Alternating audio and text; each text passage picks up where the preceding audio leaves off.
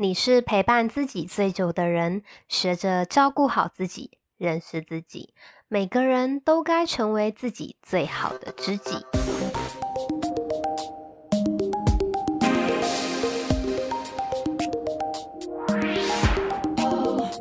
嗨，大家欢迎收听《最好的知己》，我是杏仁。今天要跟大家分享一个提升幸福感的关键，那就是感恩。你上一次感到幸福是什么时候？因为什么事情？因为谁呢？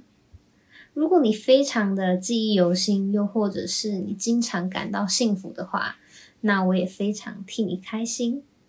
从科学的角度来看，当我们的脑中分泌了多巴胺，脑内啡、催产素和血清素这四种元素的时候，就会让我们产生愉悦的感觉。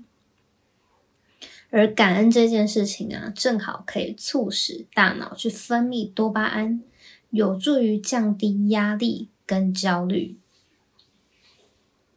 当我们开始感恩的时候，脑袋就会想着我拥有什么，我获得了什么帮助。我想要感谢谁？我们会开始专注在拥有的事物上，而不是，而不是关注匮乏。这个时候啊，我们的内心就会是富足的。分享一个我的感恩小故事，因为我家附近的机车格比较少，所以有的时候我会先停在骑楼，等到有位置再把车子移过去。有一天呢，我就请我爸帮忙移一个车，又懒得换衣服出门，然后他就顺道出门。出门之前啊，我妈就提醒他说要带伞，会下雨。我爸就很帅气的回说：“Man 啊，外向后旁。”就出门了。结果隔没多久啊，就下大雨，就走大概两三步就会淋湿的那种程度。然后我爸就打给我妈说：“哎，你可以帮我送伞来吗？我在哪里哪里的骑楼。”结果我妈也很帅气的回说：“不用啦，你不是会向后旁，你就闪吧，拜。”然后电话就挂掉了。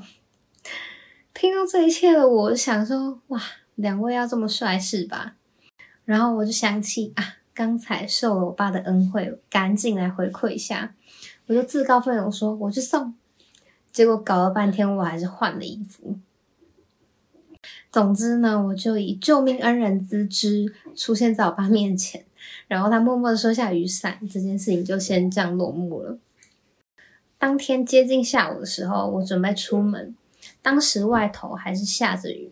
通常这样子呢，我就会走路去捷运站。结果那一天，我爸居然主动说要载我去，然后回程的时候也有去接我。我想说，也太好了吧，是加倍奉还哦。马上体会到感恩的力量。讲到这里，不如我们就来写感恩日记吧。不管多小的事情都可以，重点呢是发自内心的感谢。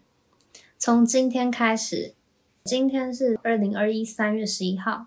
每天晚上的九点到十一点这个区间呢，我会在最好的知己 IG 现实动态上面写下三件感恩的事情，为期三十天，也会提供一个日记版型给大家。如果你有兴趣想要一起写，欢迎到我的 IG 首页精选动态，可以截图日记的版型一起写哦。